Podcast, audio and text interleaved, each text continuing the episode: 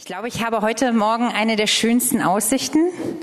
Also ihr seht auch super schön aus, aber ich muss mal sagen, wenn ich in die Richtung gucke, der Wahnsinn. Ich bin total begeistert. Jedes Mal beim Konfer-Gottesdienst denke ich immer, ist heute eine Hochzeit. Es ist so schön und ein so toller Anlass heute. Und deswegen ist es mir so eine Ehre, heute hier einfach was von dem mitteilen zu können, was ich mit Gott erlebt habe und was Gott mir so aufs Herz gelegt hat.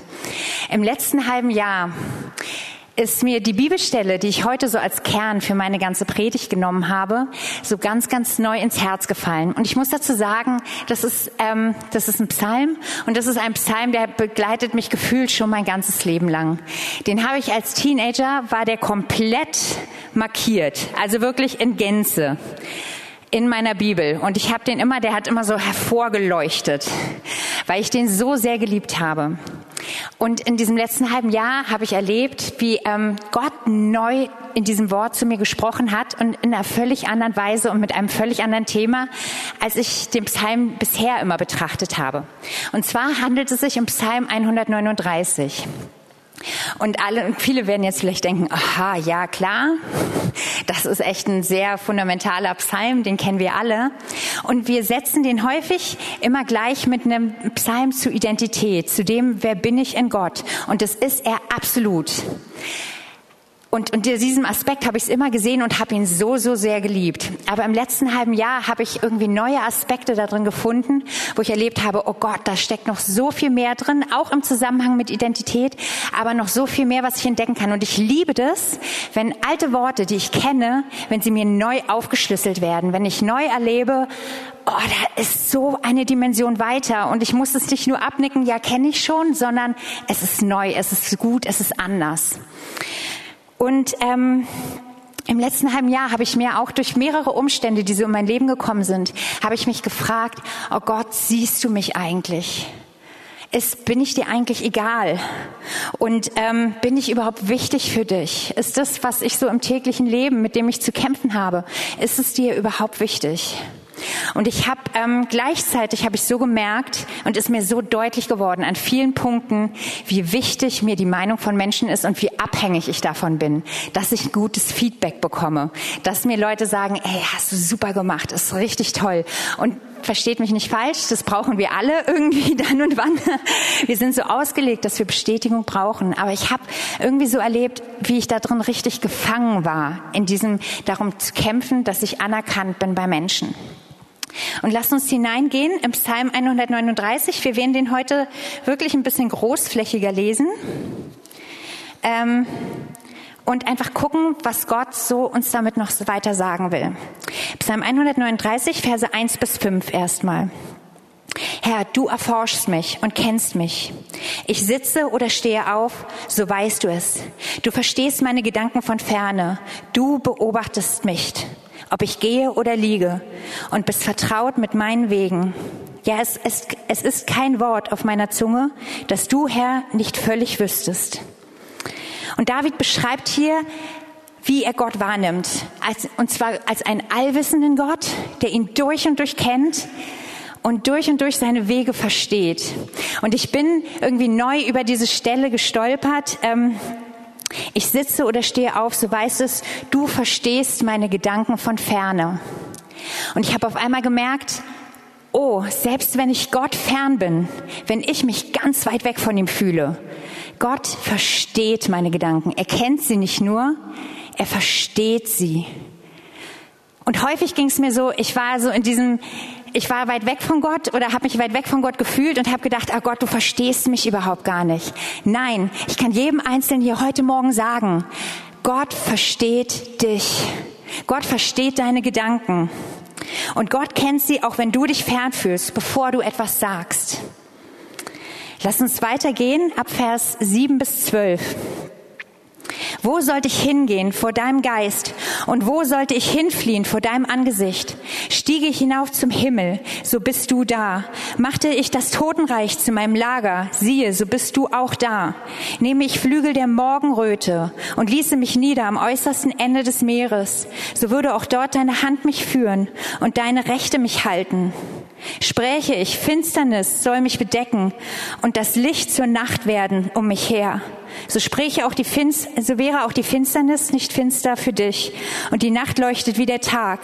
Die Finsternis wäre wie das Licht. Und hier beschreibt David etwas sehr poetisch.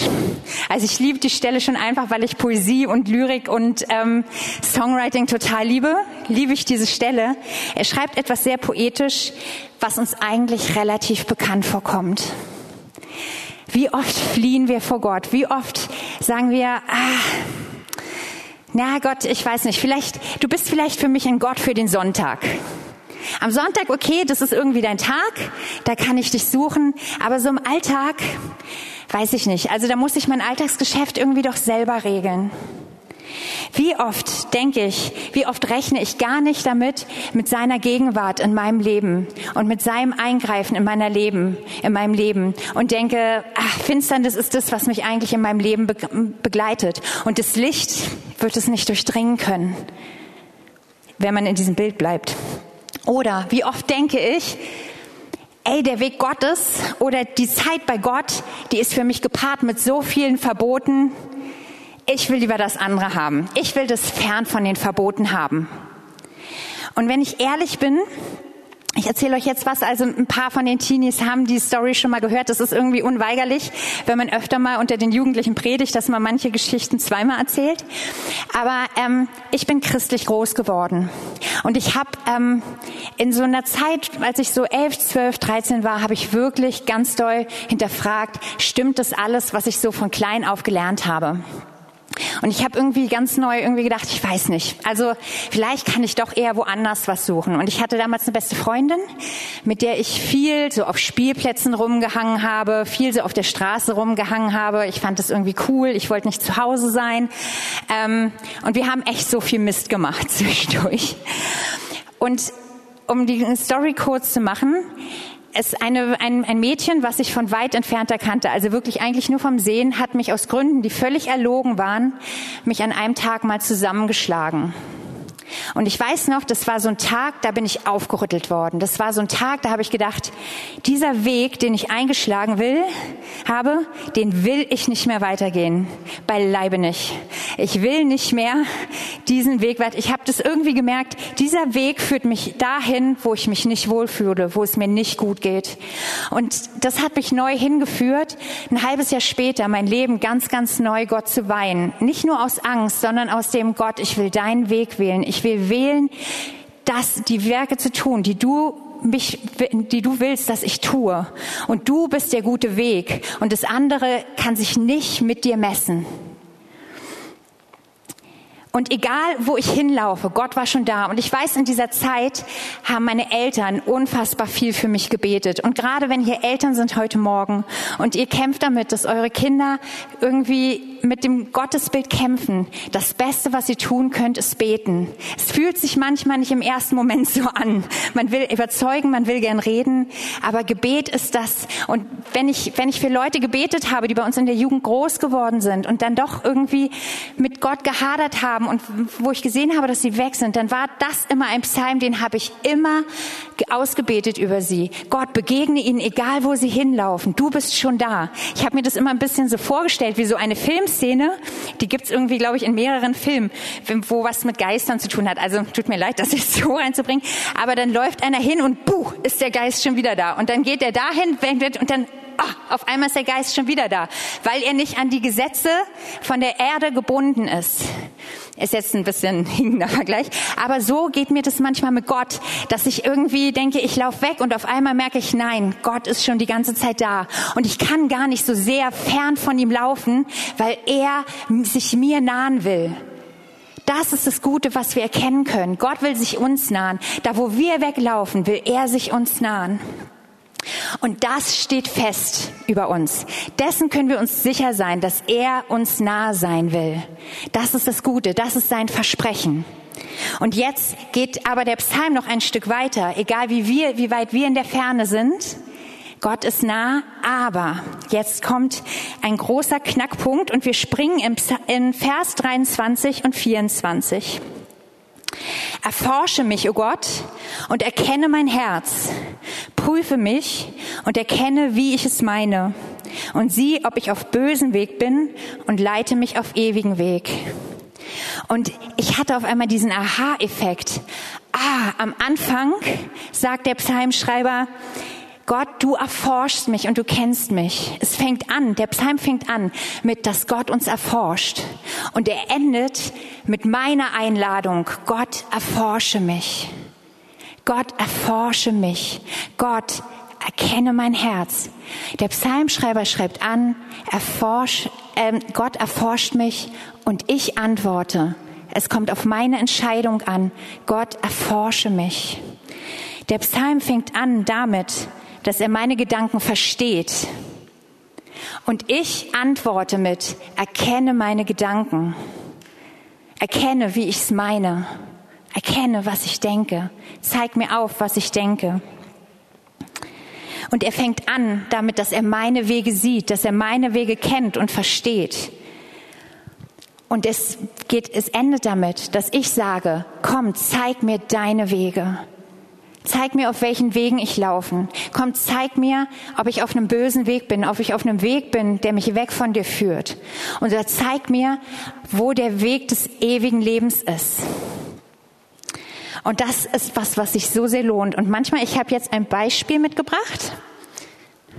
Ich hoffe, das funktioniert jetzt auch. Ich habe es auch getestet. Also, Manchmal sieht es in unserem Herzen so aus, dass Dinge so verschüttet sind, dass wir gar nicht so genau wissen, was ist in unserem Herzen. Und ähm, ich mache jetzt mal, ich schüttel das Ding mal. Oh, ah, ich habe zu Hause. Es tut mir leid, ich saug auch nachher. genau. Aber manchmal wird es geschüttelt und gerüttelt und auf einmal zeigt sich, was da drin verborgen war. Also für alle, die es jetzt im Livestream nicht sehen, hier sind Gegenstände drin, die jetzt so ans Licht gekommen sind oder für alle, die weiter hinten sitzen. Und ja, genau. Und manchmal rüttet es an uns. Aber es ist so wichtig, dass wir die Dinge zum Vorschein kommen lassen. Und wir können uns manchmal fragen, ähm, will ich dieses Rütteln überhaupt? Wozu ist das eigentlich gut? Kann ich das nicht auslassen? Ich will, eigentlich will ich doch nur mein Leben leben und gut ist. Aber das ist manchmal so, so wichtig, um uns auf diesen ewigen Weg zu führen. Und dieser ewige Weg, das ist Jesus. Dieser ewige Weg ist die Errettung, die Jesus für uns bewirkt hat. Und manchmal setzen wir Errettung nur gleich damit, dass es unser Ticket ist in den Himmel, damit, dass wir die Ewigkeit mit ihm verbringen können. Aber die Errettung ist jeden Tag in uns. Die Errettung ist jeden Tag, wenn ich in Herausforderungen im Alltag stehe, ist Gott der, der mich errettet. Wenn ich mit Haltung in mir kämpfe, wenn ich, wenn ich merke, oh, ich zum Beispiel, wie ich gesagt, gemerkt habe, oh, ich suche so sehr die Anerkennung von Menschen, dass ich so gefangen bin und es wie ein Gefängnis ist für mich. Gott ist die Errettung genau für dieses Problem. Gott kann mich genau hier herausführen. Und ähm, er lässt, er lässt mich auch sehen, er lässt mich seine Wege sehen und erkennen und zeigt mir, dass es nicht nur Verbote sind, dass es nicht Verbote sind, sondern dass es Freiheit ist. Da, wo wir manchmal nur Verbote sehen mit unserem menschlichen Auge, steckt bei Gottes Wegen immer Freiheit dahinter, dass ich nicht so bleiben muss, wie ich einmal war. Und das bringt mich dahin, dass ich nicht mehr so abhängig sein muss von der Meinung von anderen Menschen. Ich bin im letzten halben Jahr, also nee, vor anderthalb Jahren, bin ich in die Leitung bei uns in unserem Hort in der Schule gekommen. Und wenn man so aus dem Team heraus auf einmal in die Leitungsposition kommt, merkt man auf einmal, wie abhängig man auch sein kann von der, von der Meinung von dem Team. Weil in dem Moment, wo du Leitung bist, verändern sich manchmal die Art, wie Leute mit dir umgehen oder wie Leute mit dir reden. Oder du kommst manchmal in den Raum rein und das ist gar nicht böse und es mag gar nicht sein, dass sie sauer auf dich sind, aber auf einmal verstummen Gespräche weil sie denken, hm, die Leitung soll das jetzt nicht unbedingt mitbekommen. Und das, wenn ich da, ich habe so gemerkt, wenn ich dann in so einer Position bin, dass ich mich immer so evaluiere, dass ich immer gucke, so, oh, wie stehe ich jetzt gerade bei den anderen, wie sieht es jetzt eigentlich aus? Und dass ich darum kämpfe, von ihnen gesehen zu werden und von ihnen gemocht zu werden, dann bin ich ganz schön krass auf einem Verliererposten. Und ich habe im letzten halben Jahr gemerkt, wie ich genau, als ich das genommen habe und mehr gebetet habe und mit dem Heiligen Geist diese Situation besprochen habe und gesagt habe, Jesus, setz mich frei davon. Mach mich frei. Und ich ihn immer wieder vor Situationen, wo ich wusste, jetzt wird's wieder so konfrontativ oder jetzt werde ich wieder mit Dingen konfrontiert, wo ich denke, wo ich denke, bin ich gut genug, mache ich die Sachen gut genug, dass ich ihn vorher eingeladen habe oder in dem Moment schnell gesagt habe, Gott, ich brauche dich jetzt. Ich habe das gemerkt, wie eine Ruhe reingekommen ist und wie ein Frieden und wie er mich verändert hat durch seine Gegenwart, wie er mich verändert hat dadurch, dass ich es ihm immer wieder hingebracht habe. Ich habe erlebt, wie ich, ich bin jemand, der sehr harmoniebedürftig häufig ist und der immer alles tut, damit auch alle Seiten glücklich sind. Und es hat was Gutes, aber das hat auch was sehr, ähm, also irgendwie muss die Errettung dann immer von mir ausgehen und sie geht dann nicht mehr von Jesus aus. Und ich habe so erlebt, wie ich Konflikte anders aushalten konnte, wie ich da, wo, wo einfach Sachen in Uneinigkeit waren, wo ich einfach ruhig bleiben konnte und sagen konnte, Gott, ich halte es aus mit dir, weil du mich ruhig machst, weil du da bist. Und es hat mich gelehrt, dass ich andere lieben konnte, genau da, wo sie es am wenigsten erwarten. Ich hatte, ich hatte so einen Konflikt mit unserem alten Schulleiter.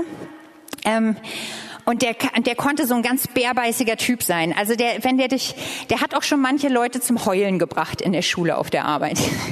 Weil der einfach manchmal so reindreschen konnte, dich zusammenschreien konnte und dann wieder rausgehen konnte. Und der kam rein, Frau Magdowski, wir müssen nachher reden. Und ich dachte, oh nein, oh ich will nicht, ich will auch nicht so emotional dann da drin werden. Ich will Gott, sei da bei mir. Und ich habe so sehr erlebt, wie ich dann in dem Gespräch total ruhig sein konnte und ihn ehren konnte. Und auf einmal, der war völlig verblüfft, dass ich nicht auf Konfrontation mit ihm aus war, sondern dass ich reagieren konnte und dass ich ähm, ganz ruhig meine Position erklären konnte. Und auf einmal war, war er zuckersüß zu mir. Und ich habe gemerkt, aber es war mir nicht mehr wichtig. Es war okay. Und ich konnte lieben an den Punkten, wo er es nicht erwartet hat. Ich kann dem anderen Gutes tun, selbst da, wo er mir Böses angetan hat. Das ist das, was Jesus in mir bewirkt und was dieser Weg einfach macht mit mir. Und ich bin jetzt schon am Ende mit meiner Predigt angelangt. Aber ich habe noch einige Eindrücke von dem, was ich denke, was Gott heute Morgen hier tun möchte. Und ich glaube, dass hier einige sind, ähm, die Gott neu oder zum ersten Mal in diese Nähe hineinruft. Vielleicht bist du hier und du hast, du bist andere Wege gegangen. Du bist, du weißt, ähm, du wusstest, dass Gott da ist, aber der kam mir so fern vor und diese Finsternis und diese Morgenröte und alle, also diese Finsternis und dieses weit weglaufen ans äußerste Meer, das kommt dir sehr bekannt vor heute Morgen. Und ich glaube, dass Gott dich neu wieder in diese Nähe hier hineinruft und dich fragt, darf ich dein Herz erforschen? Darf ich dir zeigen, was in dir ist? Darf ich dir zeigen, dass ich dir nah sein will? Darf ich mich dir neu offenbaren? Weil ich mache es nicht ohne, ohne, ohne deine Einladung. Gott ist so rücksichtsvoll. Er ist der Gott, der uns kennt, aber der sich nicht aufdrängt, der immer da ist, aber der uns nicht einfach überfährt. Genauso, vielleicht hast du mit Gott noch nie so doll was zu tun gehabt. Und du hast aber heute Morgen gemerkt, da ist etwas, was dich zieht. Da ist etwas, diesen liebenden Gott hast du vielleicht so noch nie erkannt oder so noch nie gesehen, dass da einer ist, der dir nachgeht, der dich liebt, der nicht nur nach Verboten dich lenkt, sondern der dich in die Freiheit führen will. Und ich glaube, dass Gott euch neu in seine Gegenwart heute Morgen ruft. Und er will heute, glaube ich, Taten, die Ewigkeitswert haben, freisetzen unter euch. Wir können manchmal in so einer Opfermentalität drin sein, in dem Ganzen, was uns so die in, im Alltag unter der Woche passieren kann. Oh, der hat das gemacht und der hat mir das getan und da war die Person gemein zu mir. Aber wenn wir Gott an unser Herz lassen, wenn wir mit dem Heiligen Geist reden und so, und er uns Dinge zeigt, wo wir vielleicht auch falsch gelegen haben, oder er uns Dinge zeigt, wie er über eine andere Person denkt, dann kann er in uns einfach die, uns Lust geben, diese Taten zu tun, die Ewigkeitswert haben, Leute zu lieben, da wo wir sie vorher nicht lieben konnten oder da wo sie sich vielleicht sogar selber nicht lieben können. Wir sind hingerufen dazu, noch einmal mehr Liebe zu geben. Und ich glaube als dritten Punkt, dass Gott heute wirklich uns von Menschenfurcht wirklich freisetzen will. Davon freisetzen will, dass wir nur nach der Anerkennung von Menschen suchen. Und es ging mir in meiner Schulzeit so häufig so, dass ich dachte, oh, ich will von Jesus erzählen. Ich will davon erzählen, was er in meinem Leben getan hat. Aber ich traue mich nicht, weil ich weiß, welchen Preis es kosten kann. Und wer zur Schule geht und manchmal schon auch erzählt hat von Jesus, der hat häufig auch die Freuden erlebt, aber der hat auch manchmal ein Feedback erlebt, was einen manchmal nicht ganz so glücklich machen kann. Aber Gott ist der Gott, der mich mutig macht und der mich die Freuden so viel mehr schmecken lässt und gegen den das andere gar nicht so ins Gewicht fällt, was vielleicht manchmal auch an negativen Feedback kommen kann. Gott ist der, der mich unabhängig davon macht, was für ein Feedback kommt, sondern Gott ist der, der mich dahin leiten kann, dass ich ihn bezeugen kann, ohne Scham, ohne Furcht ohne um diese Anerkennung zu ringen. Und ich würde jetzt voll gerne einfach mit euch einen Moment nehmen, wo wir uns neu von Gott erforschen lassen, wo, wir, wo Gott neu persönlich zu uns reden darf. Und ich knie mich hier hin, wer das mag, selbst in den schicken Klamotten, kann das auch gerne tun. Wer nicht mag, wer auf seinem Platz sitzen bleiben will, ist auch okay. Aber ich lade euch ein, ja, betet dieses Gebet, was ich jetzt bete. Ihr müsst nicht direkt eins zu eins Satz für Satz nachbeten, sondern betet es innerlich mit. Nehmt es mit in eurem Herzen, wenn ihr das wollt. Und nehmt diese Einladung an, Gott neu einzuladen. Genau. So, wer mag, kann sich hinknien. Herr, mein Herz gehört dir. Und ich bete zu dir komm, erforsch mich. Komm, zeig mir neu, was meine Gedanken sind. Komm, zeig mir neu, was, wie, wie ich Dinge meine. Komm, zeig mir deine Wege. Lass mich auf deinen Wegen gehen. Herr, ich will ewige Wege gehen. Ich will die Wege gehen, wo du mich errettest von den Dingen im Alltag, wo du mich errettest von den Dingen in mir, von Menschenfurcht, davon, ähm, dass mir die Meinung von Menschen wichtiger ist als deine. Gott, du errettest mich auch von den Wegen, die mich weg von dir führen. Komm, zeig mir neu, wie deine Wege aussehen. Herr, ich gebe dir neu meine Sicht, wo, wo ich, wo meine Sicht auf deine Wege nur mit Verboten gepaart war und nicht mit dem, nicht damit, dass du freisetzt, Herr. Komm mit deiner Freiheit neu in mein Leben rein. Komm und zeig mir neu, wer du bist. Herr, und dass du dich mir nahst, selbst da, wo ich mich dir nicht genaht habe. Herr, wir danken dir, du bist gut. Herr, und ich segne jetzt einfach jeden Einzelnen, der gerade so innerlich Entscheidungen getroffen hat, neu mit dir zu gehen oder weiter mit dir zu gehen und tiefer einzutauchen in deine Gegenwart. Herr, wir segnen jeden Einzelnen, auch in den Alltag hinein. Du bist nicht nur ein Gott für Sonntag, sondern du bist ein Gott für jeden Tag im Namen Jesus. Amen.